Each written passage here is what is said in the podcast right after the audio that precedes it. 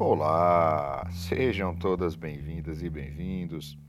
Estamos de volta e o episódio de hoje contaremos com a participação da professora Talita Vidal para a gente trocar umas figurinhas aqui acerca de um debate antigo que assola, digamos assim, a cabeça de alguns professores e alunos, clássicos e best-sellers. Tem aí um conflito, existe uma disputa ou é coisa da nossa cabeça? Se liga aí.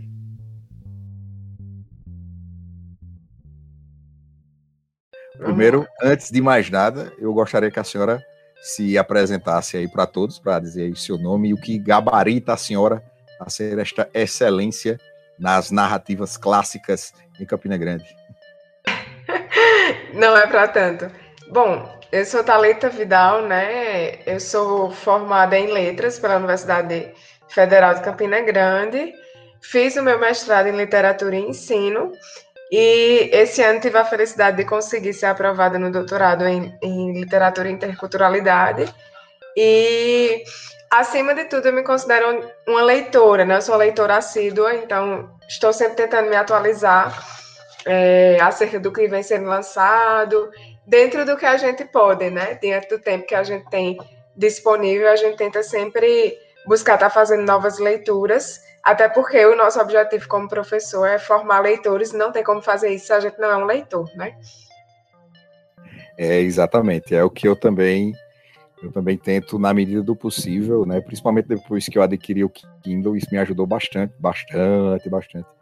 Porque para aquisição de obras e tal, para leitura, inclusive nos tempos de intervalo e tal, me, me facilitaram bastante. Mas a, a escolha do debate, né, da discussão hoje foi feita pela professora Talita e eu fiquei super empolgado. Então já fazia tempo que a gente estava né, fazendo aí os trâmites para fazer uma sincronização de agendas para que isso pudesse correr. É, e o interessante é, a proposta é fazer um debate sobre a leitura de clássicos, né, versus a leitura de best-sellers. Então eu achei massa porque, é, por sermos, teoricamente, eu ainda não sou um leitor que chega ao rastro do que a senhora, por exemplo, mas eu tô aí, tô caminhando, tô fazendo o meu, o meu dever de casa. Mas eu conheço alguns best-sellers e nós normalmente, por trabalharmos numa área que tem adolescente, meio que sem querer, a gente esbarra nisso, né? A gente esbarra nessas leituras, nesses crepúsculos da vida, foi jogado no meu colo, jogos é, horazes. É. Então a gente pode não ler, mas está sendo jogado de vez em quando no nosso colo. Ao mesmo tempo, por formação, a gente está em contato com clássicos, tem que ler. Eu, por exemplo, na área de sociologia, eu tenho que conhecer alguns, eu tive que, pelo menos em alguns textos introdutórios, eu tive que, que me lançar. Então eu pergunto primeiro para a senhora, e depois a senhora pode devolver se quiser a pergunta. A senhora acha que a leitura de clássico hoje, ela é importante ou a gente pode apenas, não diria descartar, mas um aluno que está lendo apenas os best-sellers e ele não ainda conseguiu chegar num clássico, ele está perdendo alguma coisa ou isso é paranoia de professor? Ah, eu considero que sim, né? Porque toda leitura é válida, seja qual for, né? Se a gente está lendo, se a gente está tentando sair da nossa zona de conforto, isso vai ser extremamente válido. E qual é o grande que, a grande questão relacionada aos clássicos hoje em dia, né? Porque a gente vive na era da informação, a gente tem diversas é, formas de recebê-la. A gente tem diversas formas de entretenimento audiovisuais que estão aí nas plataformas de streamer, estão em todos os lugares, e acaba que os clássicos, de certo modo, eles vão ficando esquecidos. E essa leitura, né, voltando para a pergunta, essa leitura é importante uma vez que ela tira quando a, o, os nossos alunos, né, pensando em nível escolar, eles estão a todo momento sendo bombardeados por, bombardeados por lançamento de séries, e séries que já são é, releituras de livros, de best-sellers, né? E quando a gente vai ler um clássico, o, o, os livros, os clássicos, eles são clássicos porque eles têm o poder de ultrapassar gerações. Então, se a gente pega um Machado de Assis, por exemplo, é uma obra que foi escrita é, há séculos, né, século XIX, e que até hoje ainda tem impacto. Então, ela nos desafia. A partir do momento que você vai ler uma obra, é, um clássico, esse clássico é um desafio. Então, o aluno que está lá lendo sempre a mesma coisa, o que a gente não coloca aqui em xeque, né? A, a, é, a questão de um, um, um clássico ter um, ser uma estética melhor construída ou uma questão de valor. Não, é a questão de sair da zona de conforto, porque a gente costuma muito estar onde é confortável. Então, eu sou leitora de best-seller, eu adoro. Um dos livros que mais me impactou foi A Menina que Roubava Livros, mas a gente também tem que sair dessa zona de conforto para se desafiar, para tentar buscar a, é, nessa leitura algo que nos acrescente e tentar avançar também como leitores.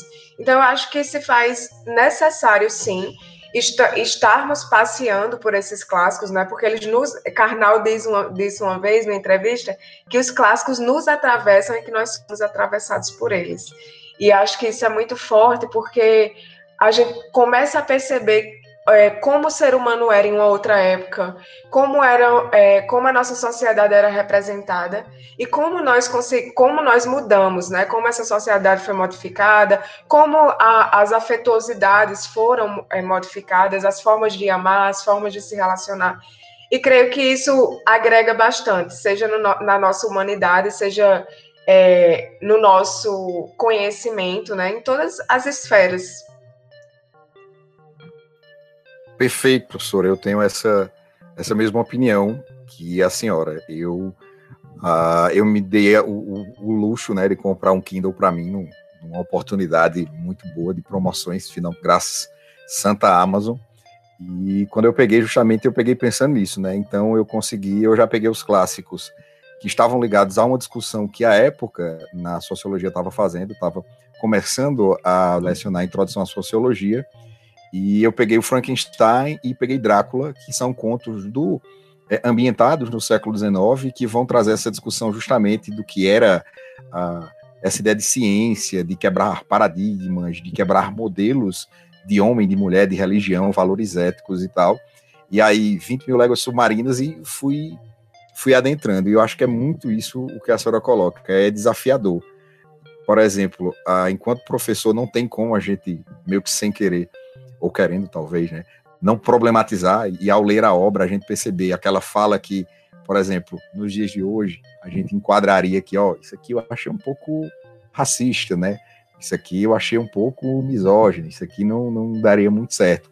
Mas é um movimento que é muito interessante de, de perceber como era entendida, como era visualizada uma época né, muito anterior a gente, como os valores eram colocados, como o, o, o, pensamento era colocado naquele momento. Na obra do Machado, eu lembro de, eu não sei se é Machado, aí agora a senhora aí que é da dos Paranauê vai até me corrigir, que é um conto que estava numa prova da Olimpíada de História do ano passado, que era sobre duas mulas conversando. A senhora sabe qual é esse conto? Agora eu não vou me recordar, não. não mas mas eu, eu acho que a senhora lembra por aí. São duas mulas que estão conversando. É uma crônica, eu acho. Eu não lembro, porque a gente respondeu um monte de questões de provas diferentes. E eram essas mulas conversando, e a conversa dessas mulas, no século XIX, elas estavam questionando o automóvel. E aí uma mula que dizia para outra, olha, é, nós nunca vamos ficar obsoletas, isso aqui é conversa.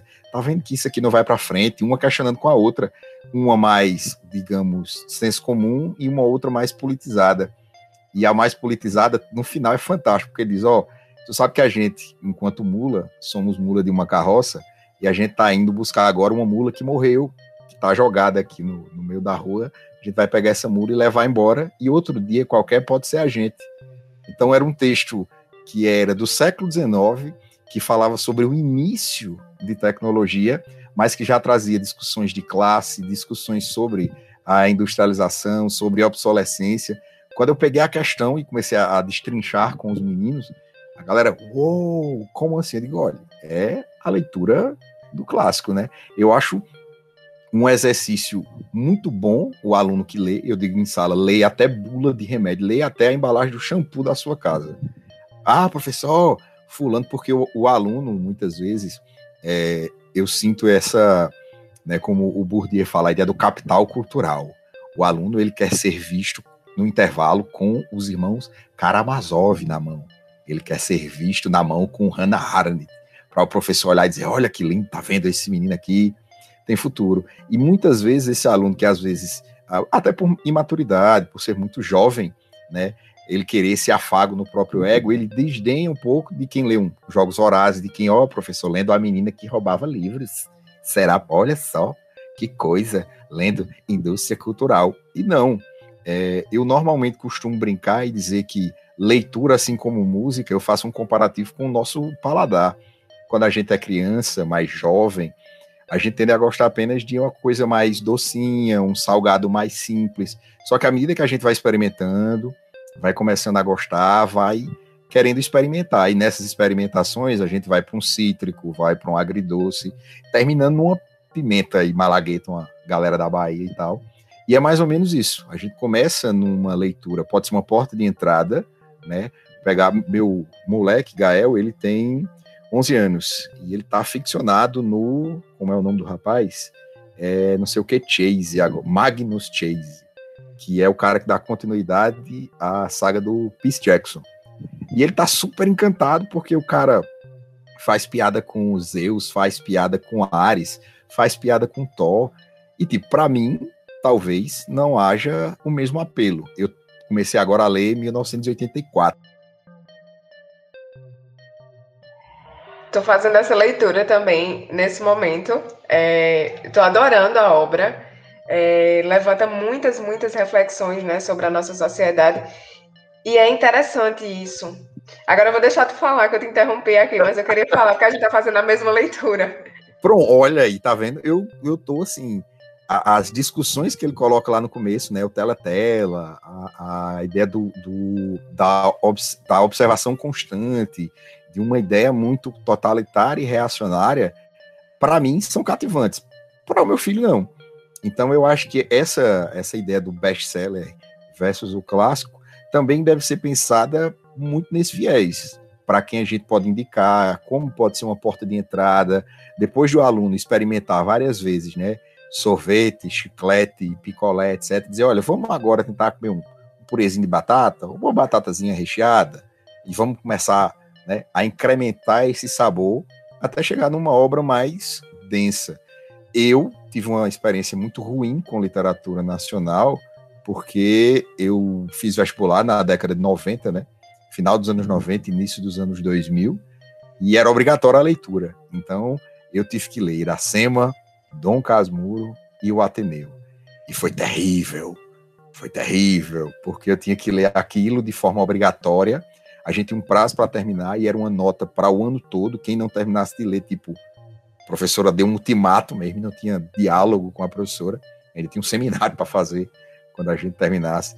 Então eu tive uma experiência ruim com a literatura nacional que me distanciou até os dias de hoje. Eu estou me policiando, fazendo uma meditação aqui, um mantra, para eu poder retornar Ai, à literatura nacional. É, já espero, inclusive, uma indicação, que, por exemplo, eu sei que Machado já tem muito a ver comigo, eu já vi algumas coisas e tal, dessa sátira com o século XIX, com o Brasil Império República, mas eu não sei se eu estou pronto para Machado. Se a senhora tiver até uma dica aí no final, pode, pode lançar.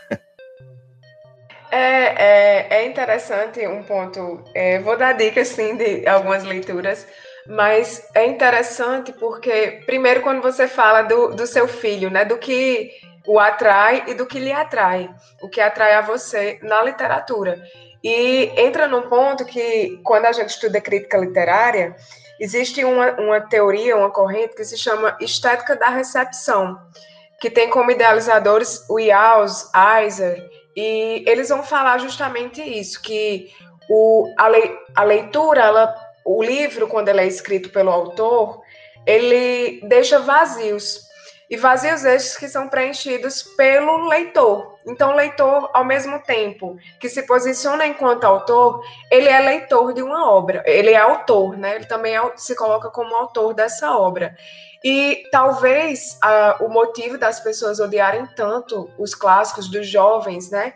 Primeiro é pela obrigatoriedade, porque tudo que é obrigado é ruim, né? É, é, a gente tem essa ideia. E se veio do professor, muitas vezes ainda tem aquela coisa, ah, foi o professor que indicou, talvez eu não goste, é, é coisa de escola. Então, aquela questão da normatividade que a gente tinha na nossa época escolar, que hoje já foi muito desconstruída, né? Ainda bem, mas ela se faz muito forte. Então, as, as, talvez as metodologias que foram utilizadas para introduzir um adolescente, que às vezes não era nem leitor, né? Porque quando a gente pensa, sempre que eu vou iniciar o ano letivo, eu faço questionários para saber as obras que meus alunos já leram. E como eu tive experiência com escola pública, é, já aconteceu de ter momentos de eu ter alunos que nunca realizaram a leitura de um livro literário de ter alunos que não sabiam nem o que era literatura. E, e a gente vê que isso é muito problemático, é um, um, um abismo que existe. Então, de repente, você nunca leu nada e você vai ler é, Quincas Borba, você vai ler Senhora, Iracema, falando de, de, da, do Brasil ainda indígena, né? Então. É, Foi meu caso é uma realidade muito distante. E aí, como é que você vai gostar? É, eu costumo dizer, quando você vai assistir uma série na Netflix ou, ou escolher um filme, se você odeia terror, você não vai procurar por terror.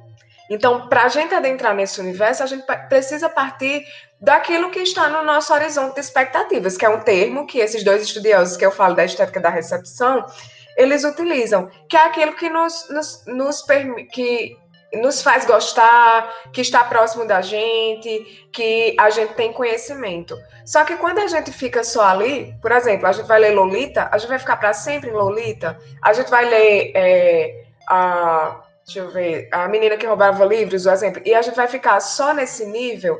Então a gente precisa avançar para outros e talvez Machado de Assis seja distante, por estar em uma outra época, um contexto diferente do que a gente tem hoje, é, talvez, e aí você falou de dois clássicos. Eu vou me perdendo na minha fala aqui, porque eu vou lembrando um monte de coisa, mas. Fique você à falou... vontade, professora. você falou que está lendo, né, o Drácula, se não me engano, dois de terror. Não, eu li, eu li. Eu, quando eu comprei é. o Kindle, né, foram minhas leituras. Eu peguei o Drácula, eu baixei, na verdade, é um box com os três, é Drácula, a e Frankenstein e o, o, o Médico e o Monstro, né? O Mr. Dr. Hyde. Mas eu não li o Dr. Hyde. Ontem eu tava, eu tava, eu fui dar uma aula no primeiro ano e eu falei dessas três obras. É, e falei ainda de, de Edgar Allan Poe. Engraçada a, a conexão, mas é, a gente estava falando sobre isso. Essas foram obras, por exemplo, O Médico e o Monstro. Eu amo esse livro, eu sou apaixonada por ele. E vai, vai ser contextualizado na Inglaterra vitoriana, por exemplo. Então, quando a, a gente pensa que quando esses livros, esses clássicos de terror surgiram na Inglaterra, tinha, eu não vou me lembrar o nome, mas tinha um estilo de literatura que era vendido, é, era uma literatura tipo de terror, de suspense, de investigações, e ela era, era vendida tipo folheto de cordel, de uma forma, numa, numa, ele era impresso de uma forma mais barata e custava tipo, sei lá, 10 centavos. E a sociedade começou a degustar, a, a receber aquelas obras e de escritores que não eram reconhecidos pela, pelas grandes editoras, né? Então aquela literatura que estaria ali marginalizada começou a ser lida. E chegou um momento que as pessoas se envolveram tanto com essa literatura que começou a acontecer uma onda de suicídios na Inglaterra em decorrência dessas leituras. Então a gente começa a perceber o impacto que a literatura tem nas nossas, nas nossas vidas. E às vezes, quando a gente é introduzido nesse universo porque o professor mandou, como foi o seu caso, dificilmente a gente vai começar a gostar. Então, existem pessoas que vão procurar outras referências mas existem pessoas que são afastadas totalmente. E, e aí que a gente pensa que o papel da escola é fundamental e que a leitura de clássicos também é muito importante. E aí eu penso nisso por quê? Porque quando a gente. É, às vezes até eu, às vezes eu quero buscar referências, por exemplo, na área de sociologia, realizar uma leitura. Então, eu não sei o caminho das pedras para escolher essa obra. Então, eu vou perguntar para alguém que conhece, alguém que é leitor nessa área, para me dar essas referências. E quando a escola vem nos introduzir nesse universo dos clássicos, ele vai nos oferecer algo que a gente não tem, porque o papel da escola é oferecer o que os alunos não têm, né? É, é tentar partir do universo deles, mas oferecendo algo, algo a mais.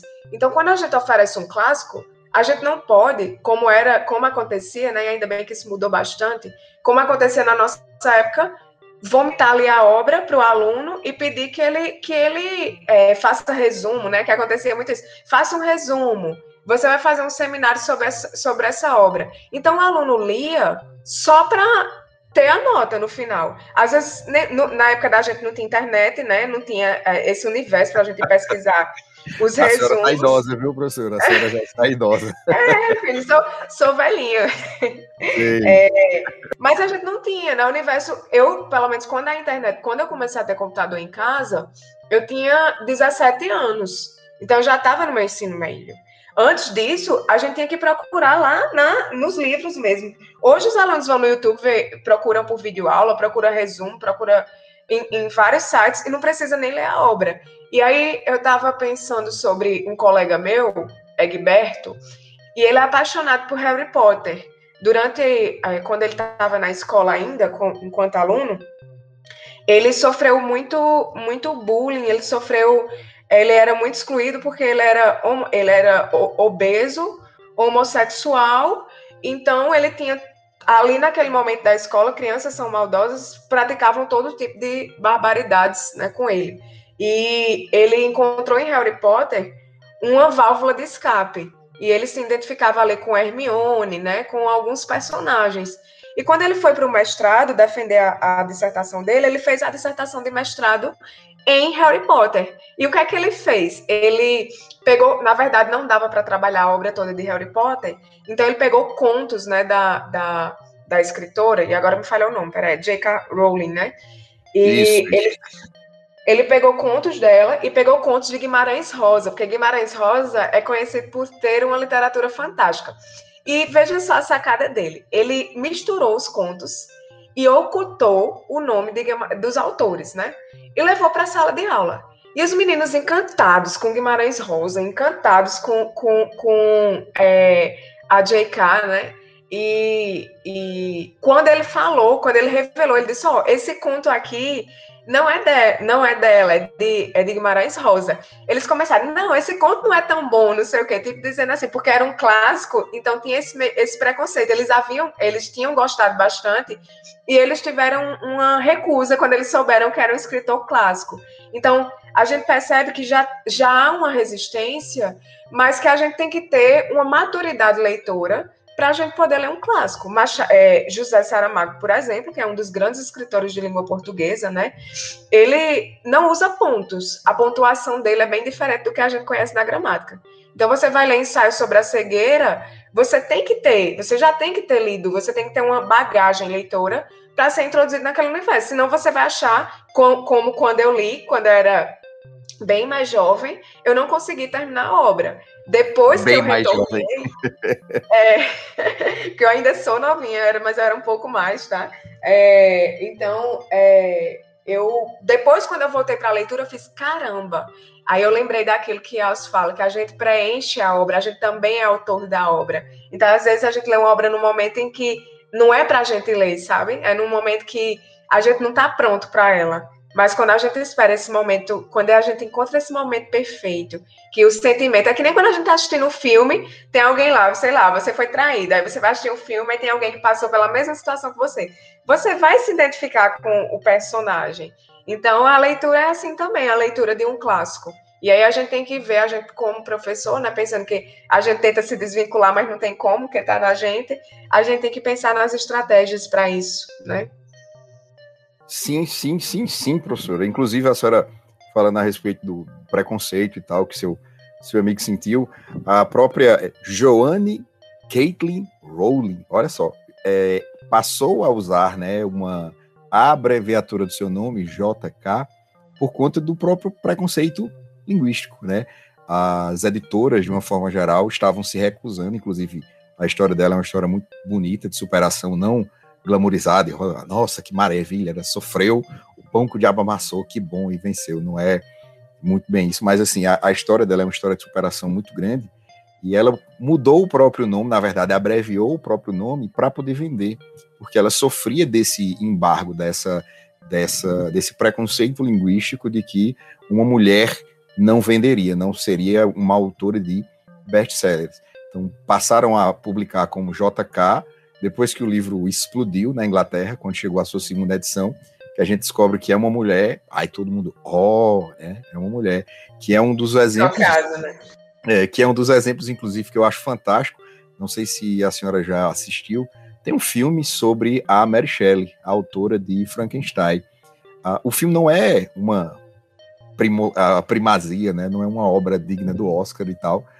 É, mas é uma obra que ela buscou resgatar muito bem, eu diria, caso acreditasse, mais uma essência, né? Uma, uma essência do personagem, do que foi a Mary Shelley. Uma mulher criada numa casa que era a, os pais tinham um relacionamento aberto, e isso no início do século XIX, era um negócio.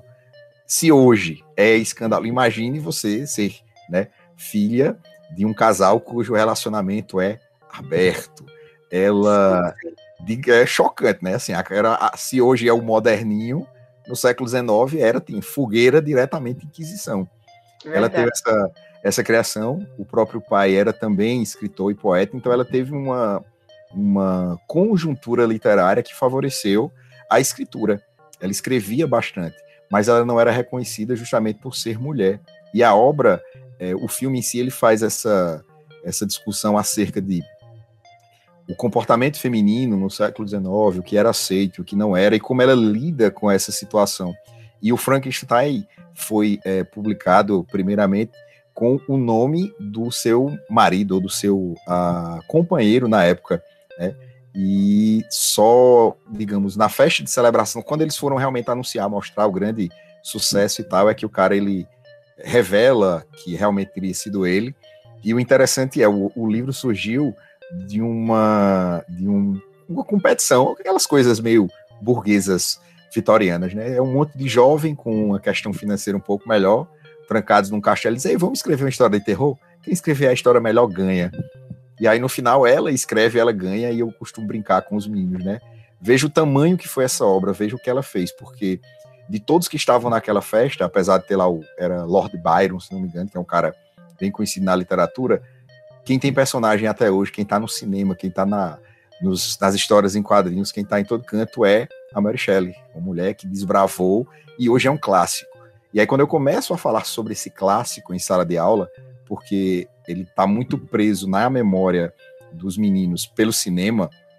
E quando eu digo, ó, não tem raio, não tem Wits Alive, não tem parafuso no pescoço, é uma obra fantástica de um monstro, entre aspas, né, de uma pessoa que está tentando entender por que foi feito assim, que na verdade a obra ela vai discutir um pouco, ao menos na minha percepção, é como se o próprio Frankenstein fosse o homem e o criador, né, o Dr. Victor Frankenstein, fosse Deus. Então, um homem que não entende por que foi criado, que sofre, que pena na vida toda e queria só saber do próprio pai. Por quê? Por que você me fez assim? Por que isso? Por que eu tenho que sofrer tanto? É uma história fantástica e que é literalmente atemporal. E aí um ou outro aluno que a gente consegue pescar, né, fazer aquele, aquele trabalho mesmo de pescador no anzol, de puxar, e o menino lê e ele volta, professor, meu irmão, que negócio massa e tal. Isso, o capítulo lá do Véi Cego. Pronto, isso. É, é, é, muito bom, né, quando isso acontece. Oh, é fantástico, é fantástico. O menino vem todo. Que massa, a gente começa a conversar e os alunos ficam. Isso é o que? Não, não se envolva, não, que aqui é, é papo literário. Você não, não, se, não entre muito aqui, não. Ai, meu Deus. Aí é, pra você, você quer fazer parte, quer pegar uma fichinha, tem que ler também, tem que ler, é. Não tem um filme, não. Então tem, eu acho que tem um pouco disso também. A, a, a cultura, inclusive algumas séries e, e, e, filmes que fazem uma metalinguagem do próprio cinema, da própria cultura pop, brinca um pouco com isso, né? O cara fala do livro, ele, não, mas não tem um filme não para assistir, não tem uma série não, porque já está se tornando um pouco mais do mesmo, né? O cinema, ele passa por uma, uma implosão, ele só vive de remake, de reboot ou de adaptação. Ele não tem nada novo, não tem nada. É, e pasme, pasme. A última obra inovadora, realmente assim, blockbuster, que fez um sucesso, que é inovadora, que é diferente, foi Matrix em 1999. De lá para cá, o que a gente tem, que eu gosto, eu consumo, eu não estou criticando em nome de Jesus, mas é adaptação de livro, adaptação de quadrinho, remake ou reboot. Você não tem uma obra original, a não ser, claro, os clássicos do terror que esse professor ama de coração. Mas isso também tem, é, é, a meu ver, enfraquecer um pouco né, a leitura, a busca por conhecer, já que se eu preciso ler um livro que vai me dedicar tempo, imaginação, né, e criar o personagem na minha cabeça, para gerar frustração quando a gente vai assistir o filme, né? Porque a gente imagina com a voz. Eu não sei se. Eu acho que a senhora também deve ser assim, mas quando eu estou lendo, né, que eu, eu penso num ator, num personagem que se encaixa naquela descrição, e aí virou um filme. Aí é uma outra pessoa. Que droga, que frustração. Porque a voz dele era diferente na minha cabeça. Né? É, e o alunado corre muito mais para isso. O alunado ele vai pegar o, ele conhece o Frankenstein como pelo cinema. Ele vai conhecer Moby Dick pelo cinema. Ele vai conhecer o próprio Drácula, que tipo é uma história fantástica que não tem, sei lá, acho que um texto do que se conhece da cultura pop hoje não faz sentido no livro mas ele conhece pelo cinema. Ele vai lembrar muito mais do Vampiro que Brilha ou de uma ideia de, de alho, sei lá, de alguma coisa do, do blockbuster, do que tipo, ó, Drácula ele tinha que dormir na terra da, do castelo dele. Ele importa um navio com 50, sei lá, 53 caixões de terra, porque ele tem que dormir à noite na terra da, do seu palácio, de onde ele foi criado. Não tem um caixãozinho bonitinho que ele dorme e tal. Ele dorme na terra, ele acorda todo sujo. Mas isso não fica bonito no cinema, né? Tem o Drácula de Mary Shelley, tem o Frankenstein Mary Shelley que entrou também na Netflix, mas ouvintes e ouvintas, nada como um bom clássico. Vocês não precisam abandonar né, a menina que roubava livros ou o Magnus Chase, mas tenta ver dessa forma. Olha, ali é um sorvete, ali é uma coisa. Né, é como quem treina diz: ali é o dia do lixo. Aquele é o dia que você pode comer uma bobagem, mas tenta dar uma olhadinha? Na, por exemplo, na sociologia, eu sempre indico, eu sempre tenho que indicar, seria até leviano não fazê-lo, mas na primeira geração de sociólogos do Brasil, que a gente tem o Gilberto Freire, o Sérgio Buarque de Holanda, aquela galera inicial, é, antes deles, a gente tinha os, é, os sertões e tinha o cortiço elas são, historicamente e sociologicamente, as duas primeiras obras que podem ser entendidas como obras de sociologia no Brasil. Uma falando sobre uma realidade extremamente cruel na República, no campo, e a outra na cidade. É o Brasil nu e cru, em uma forma literária clássica, e que eu pergunto, não, eu, eu acho que eu já tenho um filme, professor. Não, esse não tem, esse não tem filme, não. Tem que, tem que dar uma lidazinha. Tem que fazer um esforcinho, né? Mas é isso mesmo, eles se encantam, é, como você falou bem, né? Na, é, é, culturalmente, né? No Brasil, a cultura televisiva. Então, a gente, os meninos acabam tendo, os mais jovens, né? Acabam tendo essa preguiça, entre aspas, de mergulhar nesse universo. E é interessante que uma vez eu tive uma turma de terceiro ano bem pequena, era, eram, era menos de 20, tinha menos de 20 alunos. E as meninas, elas eram muito leitoras. Elas ficavam compartilhando várias referências é, de Jane Austen, de Emily Brontë, e era muito bacana. E os meninos, eles não, não tinham nenhum conhecimento.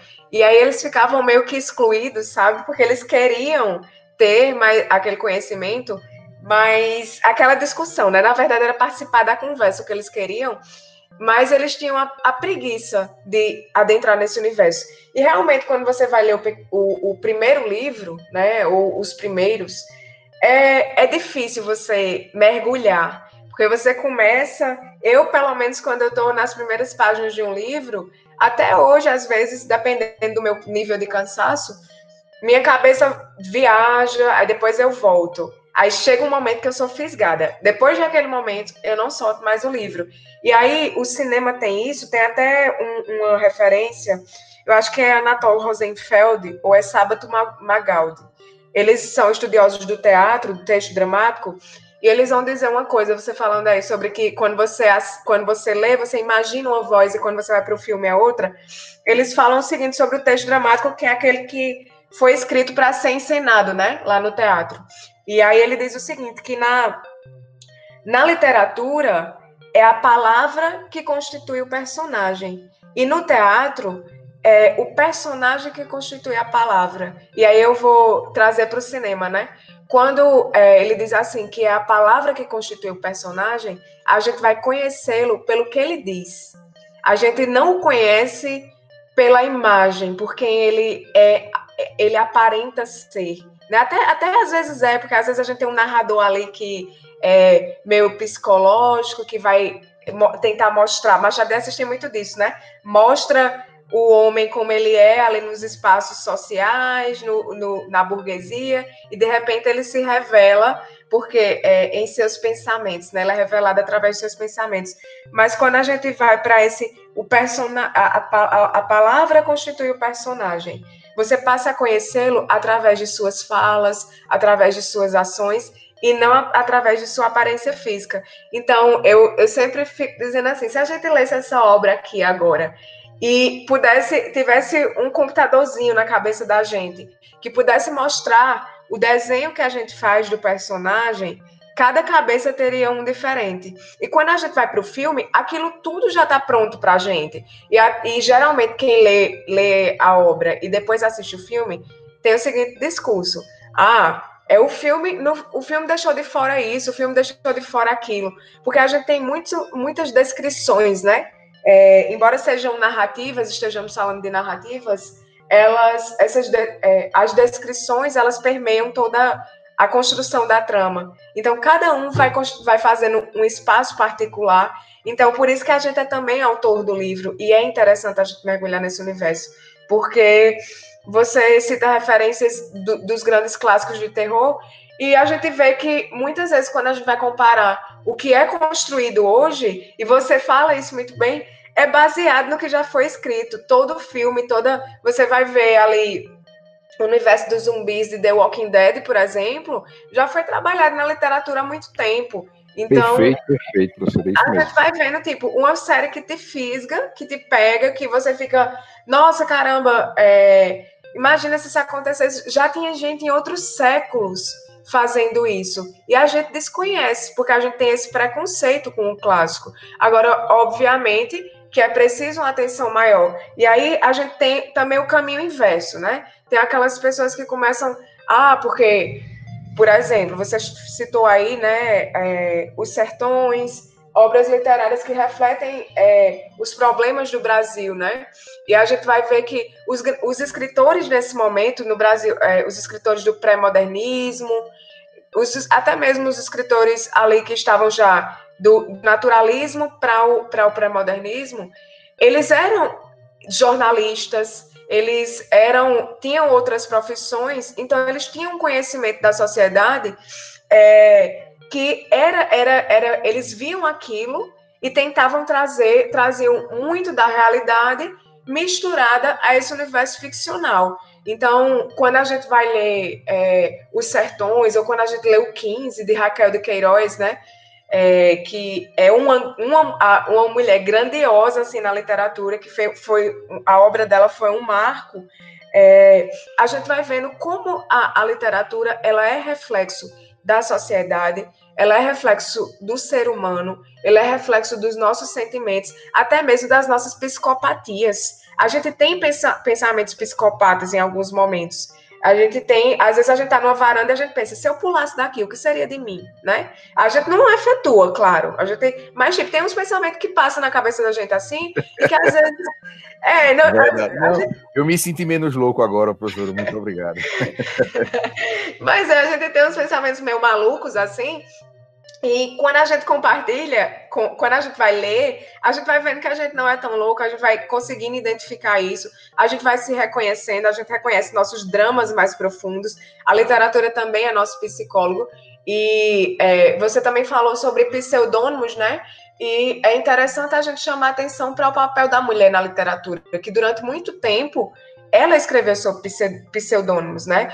É, a própria Virginia Woolf, quando ela começa a escrever, a literatura naquele momento era considerado é, uma futilidade. Uma mulher que estava lendo, ela estava perdendo tempo com futilidades. Então, o, os pais, tem até uma, uma escritora que é a é, Teresa Dávila, que ela, ela foi muito polêmica porque ela, era apaixon... ela se apaixonou por um primo e ela era apaixonada por leitura e tal, mas ela, mas ela se apaixonou por alguém com quem o pai dela não queria que ela casasse. E aí o pai dela coloca ela num, num, num, num convento para ela esquecer aquela paixão, né? E acaba que ela de fato esquece a paixão, só que ela se apaixona por Cristo. E o pai dela tenta tirá-la né, do, do convento e trazê-la de volta para casar, para fazer um outro casamento que ele já havia pensado. E ela mergulha naquele universo e ela começa a. a, a é até um pouco polêmica, é bastante polêmica, porque ela começa a imaginar Cristo como ela diz que ela tem orgasmos na igreja. Então, é, ela de fato desenvolve uma paixão naquele momento e ela começa a escrever isso em forma de poesia. Então, vê que, vê que o pai tenta afastá-la da literatura, tenta afastá-la é, das paixões, e ela começa a desenvolver uma nova paixão, e a, porque é ali no convento onde ela vai poder escrever os textos que ela quer. E aí, é, pensa lá, no momento, lá há séculos e séculos atrás, uma mulher ter orgasmos enquanto come a hóstia na igreja. Então, isso era uma afronta, né? É, e a literatura fogueira top, fogueira Direto, baixa. né? Direto. sem, sem direito a dizer nada. Então, era. É, veja quantas histórias a literatura traz para a gente. E aí, isso é só um dos exemplos. E da, de todas as mulheres que tiveram que usar a própria Agatha Christie, e até tem um medo da, da discriminação, né? A própria Agatha Christie, que escreve investigações, né? Investigações policiais, ela, em algum momento, ela tentou se aventurar em outro universo, outro gênero literário, e ela não não não sentiu segurança, porque ela já era tão, as, as mulheres são tão criticadas que ela ela teve que utilizar um pseudônimo para poder se aventurar nesse outro gênero. E a gente percebe que é, o, o, o, o o quão importante foram os movimentos, né? O próprio movimento feminista, que é tão distorcido, como mulheres que não raspam os pelos, como mulheres, aquelas pessoas que não o conhecem tão profundamente, né? E tem essas visões estereotipadas, não percebem o quanto esses movimentos sociais e que hoje fazem parte da crítica literária foram importantes para essas mulheres contarem as suas histórias, né? A gente escuta falar em lugar de fala e é, a gente já tinha muito disso na literatura. A mulher poder falar sobre o que é ser mulher numa sociedade patriarcal e a gente tem aí vários exemplos como a Chimamanda Adichie, né? A, várias escritoras que é, conseguem trazer a própria Conceição Evaristo com o termo escrevi, escrevivência, né, consegue trazer, que aí a gente já vai vindo para essa literatura mais contemporânea. A gente está nos clássicos, mas a gente vai caminhando para essa literatura mais contemporânea que passou, que só foi possível de ser escrita graças ao pontapé inicial que tantas outras mulheres, e agora eu falo da autoria feminina, né? Que tantas outras mulheres deram no momento em que era muito difícil escrever, que era muito difícil, que a mulher não podia ler. E hoje a gente tem esse universo leitor aí. É, a gente tem um Kindle, que é uma, uma biblioteca ambulante que você leva para qualquer lugar. A gente vê a, a, a revolução na, na literatura e quando a gente deixa isso de lado, para mim é um, sei lá, é uma morte. Você está se matando quando você não se permite é, mergulhar nesse universo. Porque eu, particularmente, eu sou assim, fascinada. É, pra, é um fascínio que eu, eu, eu não sei nem dizer o, o nível desse fascínio que eu tenho pela literatura, porque realmente ela nos move. E até eu digo, é, o povo fala muito do Pequeno Príncipe, né? E é interessante porque eu li o Pequeno Príncipe e na, eu me lembro que na época eu era muito guria e eu era uma pessoa que eu só me, eu era muito orgulhosa, eu me, me preocupava muito comigo, sabe? Eu não, não me importava muito com, com o outro. E aí, quando eu comecei a ler O Pequeno Príncipe, que até é vista como uma obra boba, mas que carrega um existencialismo tremendo, né? Dá pra gente ali, até fazer uma leitura sartriana. De é, ali é, eu li, assisti aquilo ali, lágrimas jorram assim, soluçante, Deus me livre. Ali é nível pesado. É, pois é, e aí a gente vai vendo a capacidade. E, tipo, eu li o livro e parece que foi um negócio assim: me colocaram numa, numa, numa cápsula fechada e quando me tiraram eu era outra pessoa, porque eu passei a pensar assim: caramba, o cuidado, o zelo que ele tem né, com a flor, e ele diz lá: ah, aquela florzinha que dizia, ela era toda vaidosa e dizia que só ela era o único exemplar no mundo. Aqui só no jardim eu tô vendo mil delas. E você começa a perceber assim questões existenciais ali e você começa a mudar quem você é, você começa a superar, como o exemplo de Egberto, que superou, e eu falo o nome dele aqui porque ele permite, tá?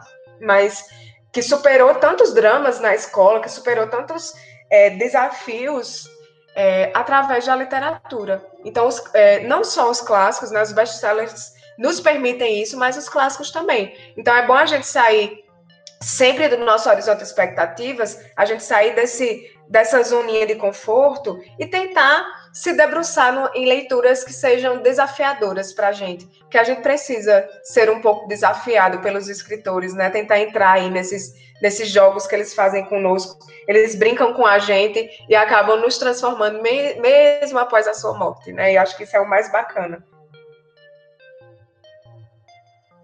Sim, sim. Inclusive, eu tenho uma. uma é o Homem Dupli, Homem Duplicado.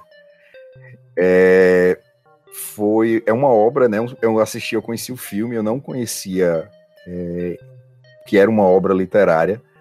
E o filme é fantástico. É assim, eu gosto de uns filmes daqueles filmes paradão. Eu sou, né, não, não é pagar de culto, não. É porque eu gosto realmente do. Eu consumo Transformers, eu brinco muito com isso, né? Eu, eu gosto muito de Transformers, eu, eu só tenho um certo preconceito com Velozes e Furiosos. Eu ainda não não consegui desconstruir suficientemente minha cabeça para adentrar no Veloz. Mas Transformers, que é da, minha, é da, minha, infância, cara, são robôs alienígenas do espaço que se transformam em carros e jatos.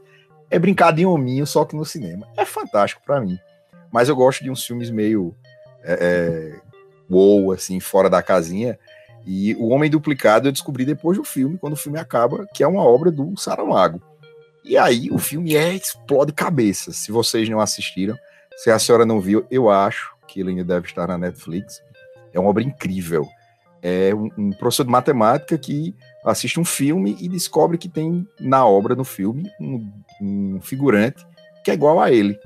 Então ele vai descobrir quem é esse dublê e começa toda uma jornada de autoconhecimento. É fantástico. E explode mentes porque o filme ele brinca com um símbolo que há no livro e no filme ele faz uma transformação. E aí, não vou dar spoilers, quem quiser vá buscar. Oh. E aí vai Cláudio, passa da Nobel, encontra o livro e diz, meu Deus, vou comprá-lo. Aí eu descubro que o Saramago, ele tem uma escrita própria, né, professora? Ele tem uma, uma invenção de não colocar ponto. Isso. A, a, a, pontuação é bem diferente. Ele tem uma, uma. Assim como Machado também tem uns pontos que ele criou, Meu Saramago Deus. também. Não, mas Saramago, professora, Saramago é um negócio. Ninguém me avisou. Ninguém olhou e fez, professor, é assim, é assado, não. O professor se empolgou. Chegou lá, né? Pensando Oxi. que ia igual ao filme, de repente. Peguei o livro, comprei, quando já vinha no ônibus, naquela empolgação, quando abri, eu já procurei. Tipo, capítulo 1 não tem, né? É só o texto corrido e eu pá, pá, pá. Não, eu vou começar, porque uma hora vai engatar. Eu taco a moléstia, a pessoa lê Tolkien todinho duas vezes, lê Tolkien, né? É assim, é o meu minha, minha grande vitória na vida, eu li Tolkien, toda a obra dele duas vezes. Caramba! Foi, eu sou apaixonado por Tolkien, assim. Então é uma leitura difícil, porque ele é muito descritivo, ele tem uma, uma escrita muito pesada, e às vezes, para quem não gosta, é até maçante, porque como ele vai descrever planta, pessoa, é, adorno, enfeite, tudo ele descreve. Porra, isso aqui é o VAR, menino, professor. Mas é interessante, Cláudio, que eu não sei se você percebeu, vou pedir licença aqui bem rapidinho para falar. Tranquilo. Você vê que nada é aleatório, porque tem gente que passa horas, né? Tem autor que passa horas descrevendo, sei lá, um prego que está na parede e esse prego não serve para nada. E eu tenho esse preconceito com Mob Dick. Que tem, tem personagem que aparece, desaparece e, e não tem justificativa para isso. Em Saramago, não. É tudo amarrado. Tem muita descrição, mas é tudo objetivado. Tem um objetivo para isso. Eu vou tentar, professora, fazer de novo a leitura, porque eu cheguei três vezes, volta ali da página 50, 60, e aí na terceira vez é que um professor grande amigo meu, professor Augusto Lima, também gosta muito. Ah, acho conheço, adoro Augusto. Pronto, aí olha aí, Augusto, tá vendo se estiveres ouvindo, rasgando sedas aqui para o senhor. Ele foi aí meu professor e hoje ele é meu, e hoje ele é meu parceiro de trabalho. Mas olha aí, tá vendo? Augusto, você é velho, viu? Tá a professora velha, tá dizendo tá que estava velha. Ah, no meu tempo, no meu tempo, quem dirá Augusto, que foi professor da professora. Olha é. aí. Né? Fica aqui a indignação. E aí foi Augusto que disse: não, Cláudio, a escrita dele, ele tem uma ideia de escrever como se ele tivesse realmente uma conversa. Então a gente não conversa dizendo ponto, parágrafo, não sei o quê. Aí ele me disse: ó, oh, onde tem uma letra maiúscula é o começo da frase, sei o quê. Aí eu fui reler. Aí fez sentido. Aí o negócio foi melhorando. Só que como eu já tava com ranço, aquela, ah, sabe? Eu deixei e eu vou pegar. Esse ano ela tá na lista eu vou ler, vou terminar de ler O Homem Duplicado, porque o filme é incrível. E eu sei que o escritor também é incrível. E ele tem que estar tá na minha listinha assim, de lidos da minha vida. Eu não posso morrer sem ler Saramago. A vida é muito curta para não se dar esse desafio a si mesmo. Eu irei lê-lo. Então fica aí, né? Exatamente. Desafio 2021, Cláudio Pezão, viu? Os alunos, tentem aí, querem, busquem um podcast só sobre a obra depois. Ave mas, Maria, não, professora, assim não, não me mate, não. Mas é, Saramago, quando você supera, é porque às vezes não é um momento, né? Às vezes a gente tem que colocar na gaveta e depois voltar. Tem uma obra que é Contato. Sim, sim que é muito é, é, de ficção científica. Eu, eu, sou péssima com quando são escritores estrangeiros, às vezes eu não decoro não, mas contato é, é Carl Sagan.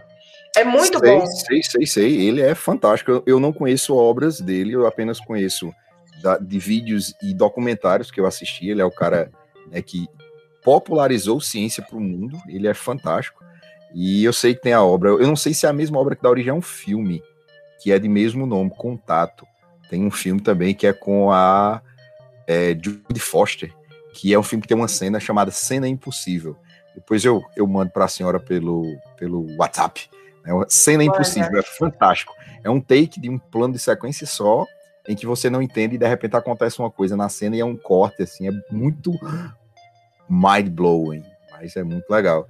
Eu pretendo fazer isso, Saramago, pegar clássicos da literatura nacional e me dando essa essa licença de começar. Eu acho que é como a senhora falou também, tem essa, essa ideia do, de estar pronto, de estar numa vibe muito legal, né? Eu sou leitor assíduo de quadrinhos e livros. Eu leio, pelo menos todos os dias eu leio, inclusive eu acordo mais cedo para ler. Sábado e domingo eu acordo 5 e meia, 6 horas para ir pro sofá ler. Isso é incrível. Mas é porque, assim, durante a pandemia, a gente criou algumas, é, algumas rotinas em casa, e normalmente são rotinas em conjunto. E aí, o momento que eu tenho para mim, sozinho, realmente solitário, eu gosto de acordar cedo, eu acordo cedo para fazer afazeres domésticos e tal. Aí eu sento no sofá e eu levo, levo normalmente o Kindle e alguns quadrinhos. Aí, tipo, eu tenho também essa mania, não sei se é da senhora, eu não consigo ler uma coisa só de cada vez. Eu levo uns é, quatro eu quadrinhos. Eu fico lendo um monte também, leio um monte Pronto. de coisa ao mesmo tempo. Aí o Kindle tá lá e eu tô lendo 1984, eu tô lendo é, Clube da Luta e o que, que eu tava lendo também, meu Deus, eu não lembro, esses dois que me pegaram assim, eu tô dando um gás. Eu terminei de ler Mulheres, Raça e Classe da Angela Davis também, que me deu altos socos e Hadoukens e vira-voltas, foi um livro muito pesado. E aí quadrinho também, e aí eu vou fazendo, e tem alguns que eu tipo, não, hoje eu quero esse, hoje eu tô com uma vibe, já pensando nisso, né, assim, eu, eu tenho é, essa que eu já tive esse problema, de não vou ler só isso aqui, só vou pegar o próximo quando eu acabar esse. E aí tinha um momento que a vibe não tava legal. Aí eu não pegava o outro, porque eu pus na cabeça que eu tinha que terminar tal livro ou tal quadrinho e perdia tempo. Então, como estratégia, eu pego um monte de coisa. Quando a vibe tá boa, eu disse, não, hoje eu quero esse. Hoje eu tenho tempo para, por exemplo, Alan Moore, que é um autor inglês extremamente denso, muito texto e tal, e descrição e referência tem que estar sozinho, tem que estar de boa, não pode estar de ressaca, não pode estar de mau humor, você tem que estar disposto a sentar e ficar tipo 20 minutos observando detalhes. Então tem muito Mergulhada ali, né?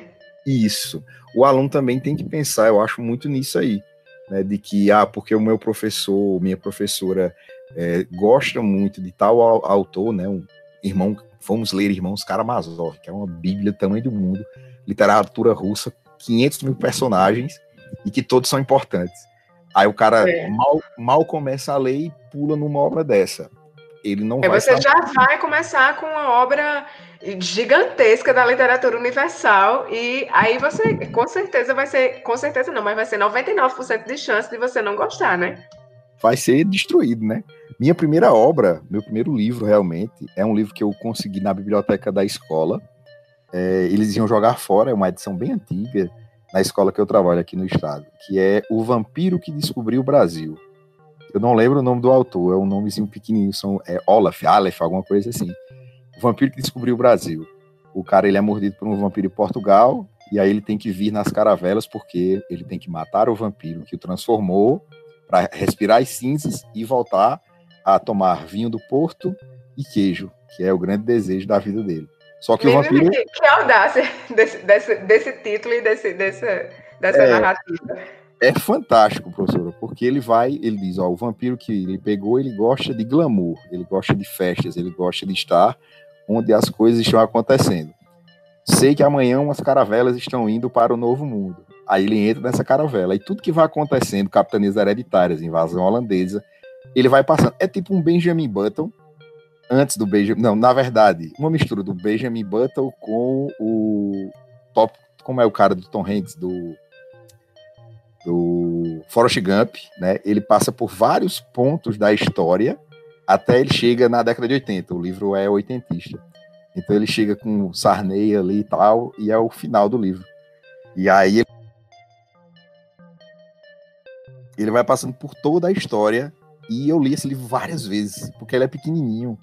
Então eu lia e gostava, e ia me empolgando e tal. Aí a partir daí, um colega me emprestou é, o Hobbit. E quando eu peguei o Hobbit, eu li o Hobbit em 17 horas. Eu peguei de manhã, soltei de noite com o livro terminado. Caraca! Foi, foi meu. Eu, eu li o Hobbit, eu li também, para poder assistir o filme, o. Como é que chama o nome do livro? É. Do cara do ah, meu Deus. Aquele rapazinho que tem filmes agora do Tom Hanks também, que ele tem um personagem. Dan Brown. Dan Brown. Era o alvo. Código, Inferno, né? E várias outras Pronto, obras. Eu li, eu gosto, eu gosto muito da obra dele, gosto bastante. Ele, até por brincar eu com a história e tal. Aí pronto, também peguei Código da Vinci, sentei e numa sentada só eu tirei Código da Vinci antes de ir pro cinema. Eu peguei o livro à noite, a gente, não, a gente tem uma sessão amanhã, a gente vai na primeira sessão à tarde. Sentei à noite, virei à noite, dormi, acordei, peguei o livro, terminei de ler o livro na entrada do cinema, assim. Foi uma experiência terrível. porque, é, porque na Mas sua também cabeça... uma tirada de você ler o livro assim, nessa correria, viu? É guerreiro. A, a, a, o ruim foi assim, a, construção na minha cabeça do que seria o, o livro, né? Porque na, no trailer mostrava algumas cenas que eu consegui identificar na narrativa. Só que eu não tenho, eu não tinha a maturidade de entender que livro é livro, série é série, filme é filme. Então eu fui assistir o filme esperando o livro e não é. É uma outra linguagem, é uma outra discussão, é uma outra história. E aí foi muito frustrante. Eu assisti o filme e todo mundo saiu, caramba, que filme incrível. E aí na época minha esposa, a gente só era namorado, né? E a gente tinha lido o livro. Aí um olhou pro outro assim, que merda, velho, que filme ruim. Aí não é, eles nem falaram disso. Não é, e eles não falaram disso. Sabe aquele leitor chato que, sabe? Como assim, né? Como assim tal coisa que é tão importante não foi feita? Então, não foi uma experiência tão boa hoje, com a maturidade que a gente adquire com os anos, né? Vai ficando mais velho, né, professora? A gente vai entendendo. Pois é, né? Chegando na terceira idade, a gente tá. Terceira idade, livro é livro, série é série, jogo é jogo, treino é treino.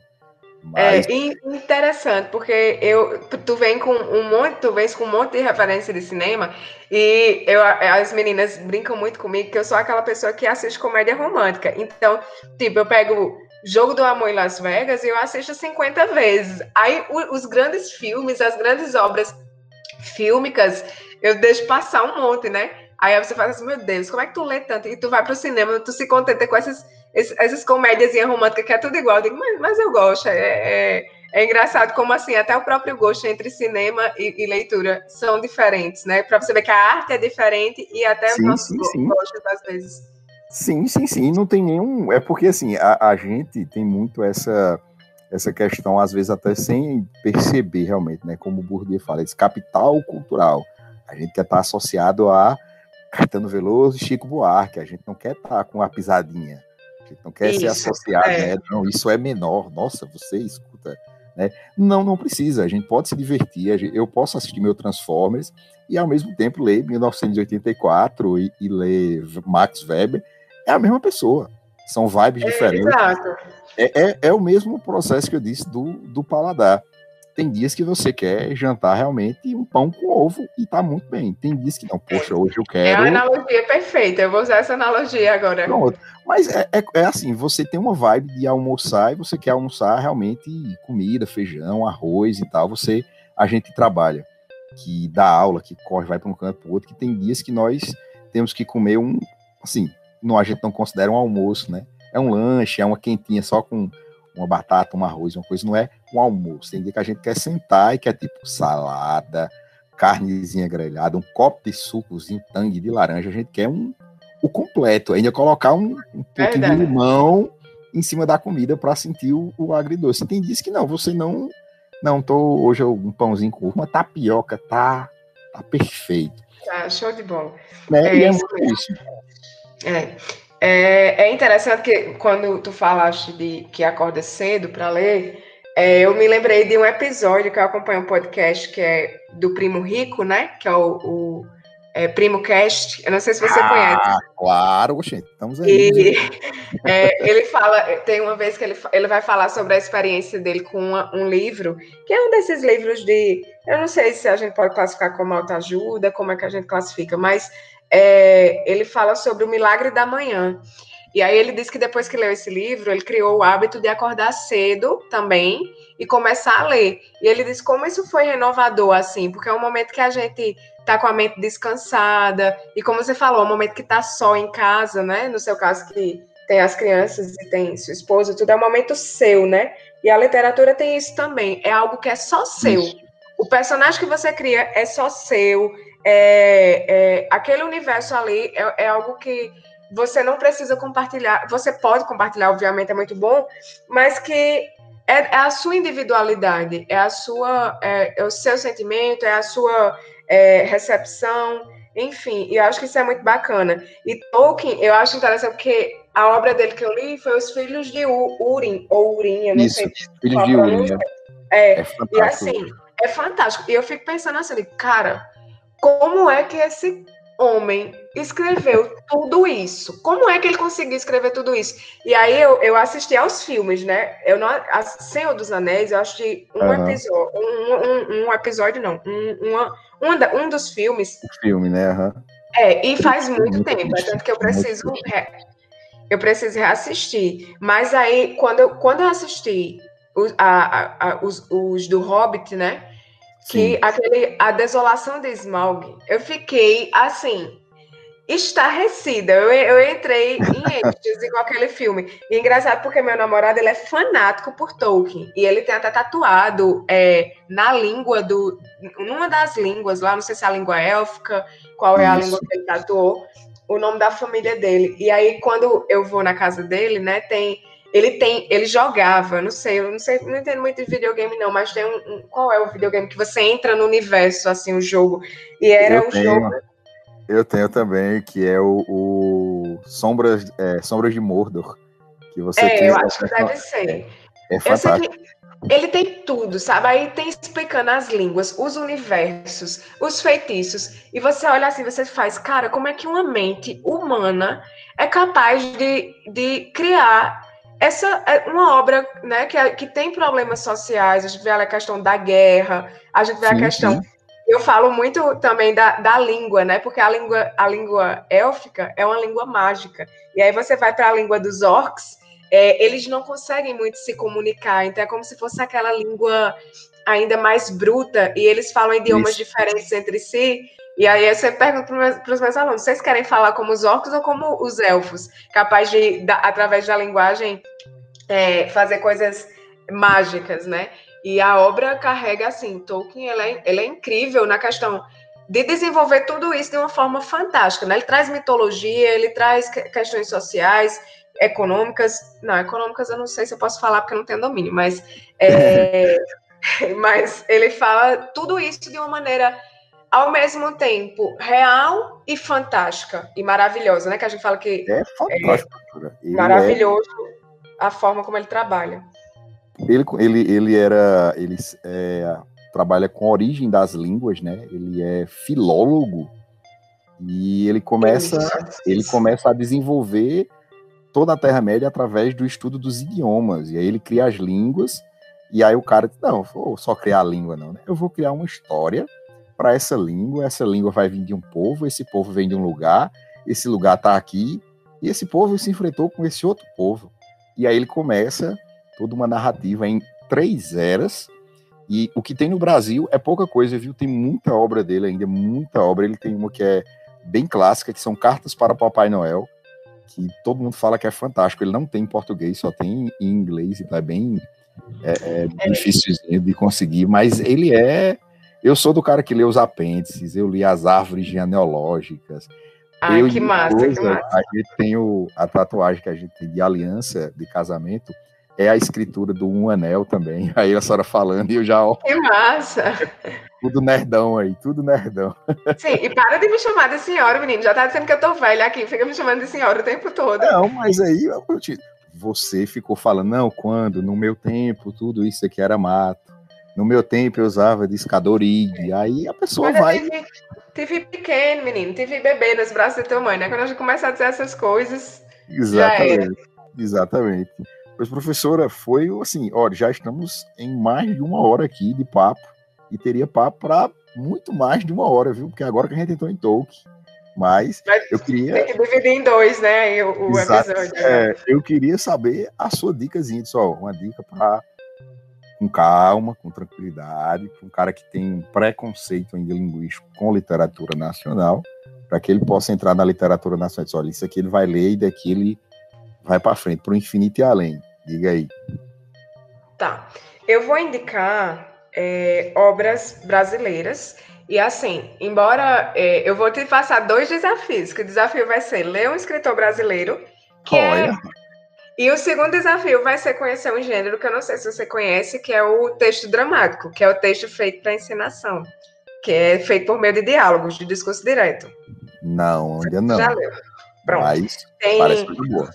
Vou te indicar é, Nelson Rodrigues, que já que você é da sociologia, da história, é, é um reflexo da nossa sociedade que é de título Bonitinha, mas Ordinária. É um, uma obra que ele vai falar sobre uma menina que de repente sua mãe fica doente e ela precisa cuidar das irmãs mais novas, ela precisa bancar a casa e aí ela vai. É, acontece um roubo no trabalho, alguma coisa assim, não é um roubo, acontece um desvio, alguma coisa no trabalho da mãe, e ela vai tentar conversar com o chefe da mãe. E ao ir lá, o, o, o chefe dela faz uma proposta, o chefe da mãe dela faz uma proposta obscena para ela, e para salvar a família, ela acaba cumprindo isso, e ele utiliza isso de forma para denegrir a imagem dessa menina. E a partir disso, tudo muda na vida dela. Então, é uma, uma obra muito ácida, muito crítica, e eu gosto bastante de Nelson Rodrigues, então vou indicar. Vou procurar. Pronto, bonitinha, mas ordinária. E como minha pesquisa é em literatura dramática, mas é também literatura produzida aqui no Nordeste, eu vou indicar mais duas obras. É, Ariano Suassuna, que é o, o Amor da Minha Vida, é, vou te hum. indicar hum. o, o casamento suspeitoso, né? Porque o Alto da Compadecida todo mundo já conhece. Então, e eu então, tenho esse também. Alto da Compadecida. Você tem? Pronto. Então, o casamento suspeitoso vai contar, vai ser contextualizado aqui em Recife e no interior da Paraíba, e vai contar a história é, de um casamento por interesses, em que a mulher é a dissimulada lá. Terceira obra que eu vou indicar, e aí você vai escolher entre ela e outra que eu vou indicar. é a Maria Valéria Rezende, também paraibana, escritora contemporânea, que é, na verdade, ela está entrando para o cânone agora. Eu estou te indicando obras que são mais recentes, por enquanto, né, essas três primeiras, que é 40 Dias. Marília, Maria Valéria Rezende, para escrever esse romance, ela foi para o Rio Grande do Sul. Ela, essa escritora, ela já foi freira e ela foi, ela hoje é uma escritora que realmente tem entrado para o cânone literário. E aí ela passou 40 dias. Ela perguntou a, a, a, as pessoas de lá quais os lugares que ela não podia ir. E aí, todos os lugares que as pessoas disseram que era perigoso, que ela não, poder, não poderia ir, ela foi para escrever essa obra. Então, é uma narrativa de viagem, né? É bem bacana, 40 dias. E para vir para os clássicos mais clássicos, eu vou falar de Jorge Amado, Capitão, Capitões de Areia, porque eu acho que você já deve conhecer, mas eu não sei se já leu. Capitães de Areia, que vai trazer ali a história de uns meninos que vivem é, em situação de rua, né? E tudo que eles vivenciam. Então, tem um personagem que é homossexual, tem um menino que é iniciado é, sexualmente com uma prostituta, tem, eles roubam, então tem toda uma situação é, que reflete a sociedade. E, por fim, não pode ficar de fora Machado de Assis com. E... É, Machado de Assis tem que vir. E aí eu vou te indicar é, é, é, difícil escolher uma das obras, mas eu Verdade. gosto muito de, de Quincas Borba. Eu adoro Quincas Borba, a construção que ele faz ali entre um professor, é, que é professor de filosofia, e um, e um seu cachorro, e ele dá o mesmo nome, né? Ele dá o mesmo nome. É, o seu nome é o cachorro, o cachorro também é Quincas Borba. Então, vai se desenvolver toda a narrativa aí em torno desse cachorro. E, e é uma narrativa assim, esplendorosa. Aí você vai escolher, obviamente, são muitos, né? Então, estou te dando opções de literatura dramática entre Ariane Suassuna e Nelson Rodrigues. E aí tem Maria Valéria Rezende e Machado de Assis, é, com Quincas Borba. E aí depois você vai ter que me dar o feedback. A gente vai fazer outro episódio só com feedback. Ave Maria. Sim, senhora, sim, senhora, senhora. Caveira, meu capitão. Pois já que a, a senhora indicou. Virou desafio, tem que ser. Virou desafio. A senhora indicou livros, eu vou puxar também um pouquinho a sardinha para o meu lado e vou lhe fazer uma indicação de três obras, só que em, em quadrinhos, que eu não sei se a senhora né, conhece, a senhora consome, mas são obras biográficas né, ou autobiográficas. É, o quadrinho tem muito dessa, dessa questão maleável, mas uma é Retalhos, é, do Craig Thompson, é literalmente é uma história para fazer meninos chorarem, meninos e meninas, mas ele escreveu uma obra de, do seu primeiro amor. É, a, o reta, Retalhos é ele tem um relacionamento com uma menina e eles estão se descobrindo. Só que a história tem muitas questões que envolvem as duas famílias, né? E até a expressão retalhos eu não vou contar porque é um spoiler pesado da parada. Não que seja um spoiler que atrapalhe, mas é interessante descobrir na leitura. É muito bonito. Você termina de ler aquela lágrimas singela. Você procura do lado se tem alguém olhando para opa. É um, né, o vento frio aqui no meu olho batendo, né? Tem que ler escondido, né? Tem que ler sozinho no quarto. Pronto, isso, retalhos. Ou, é, outra que é muito boa, que me fez é, descobrir que eu não sabia nada sobre AIDS, que é Pílulas Azuis é um autor de quadrinhos que ele começa a namorar com a menina e a menina diz a ele que é soro positivo. E ainda assim eles se casam e têm um filho. E aí ele escreveu a história, fez uma narrativa gráfica, né, uma história em quadrinhos, explicando como foi o processo, como ele, é, ela falou para ele, como ele reagiu. Inclusive ele não poupa muita a própria intimidade. Às vezes ele coloca lá coisas que talvez só estivesse na cabeça dele, ele não deveria dizer a ela, mas torna a obra ainda maior. E como inclusive eles engravidaram, tiveram um filho e o filho não tem AIDS. E aí eu descobri um monte de coisa que eu achava que sabia. E quando terminou o quadro, eu disse, meu Deus, foi uma especialização aqui em como acabar com o preconceito e uma aula literalmente do que é né, um casal, uma pessoa com AIDS vivendo normalmente com uma pessoa que não tem AIDS.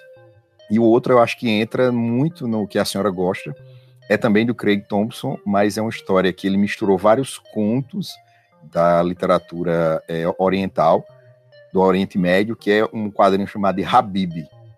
Habib, ele vai mostrar a história de uma menina e um menino que são escravos, e no meio da, da trajetória dos dois, é, é, um amor entre os dois, só que ele vai... O, os contos das Mil e Uma Noites, eles são um pouco mais que, assim, eu diria que atualizados aos tempos modernos mas eles vai, vão falar sobre eunucos, vão falar sobre incesto, vão falar sobre violência sexual, sobre sociedade. E o Craig Thompson ele tem uma escrita muito humana. Você lê e você tanto se importa que você se emociona. Quando acontece uma coisa assim, você não, não acredito, né? É, retalhos, Habib e Pílulas Azuis. E aí a gente vai marcar o retorno. Pronto. É, anotado aqui. Já vou sair dessa, desse encontro para o Amazon aqui para comprar. Eu gosto uhum. muito dessas referências de, de quadrinhos. Eu li, eu te falei, né, que eu li Persepolis recentemente. Eu também li os é quadrinhos. É... Aquela obra é incrível, né? Eu estou indicando para todo mundo. E li também a, a, uma biografia de Nietzsche em HQ, né? Eu achei muito bacana. Lindo, é. lindo, lindo. Ele no velório do pai, tipo, tipo aquele ódio, por que me abandonaste? É, é. É, a... é muito bom ler HQ. Eu tô entrando nesse universo agora, e por isso que eu, eu já vou correr pro Amazon e aí a gente vai marcar o retorno. Sim, senhora, porque quadrinho é muito mais do que capinha e hominho, viu? Quadrinho é como literatura. É, exato é um universo gigante. Pois eu agradeço demais, professora, aí a participação, o nosso bate-papo, que rendeu é hora, quase duas horas de conversa, é um, é um recorde para esse podcast. Eu que agradeço o convite. Foi muito massa, muito bom, muito bom mesmo a conversa. Todo leitor gosta de conversar com outro leitor, né? Trocar figurinhas assim. É, é, é verdade. É muito divertido. Pois agradeço demais. Vou deixar na descrição aqui do, do episódio as redes sociais da professora Talita. Quem quiser ir entrar em contato, trocar mais figurinhas sobre literatura, coisas afins, fiquem à vontade, viu? Obrigado, meu povo. Uh! Pronto. Até mais, pessoal. Ai. Obrigado a todas e todos que permaneceram até aqui.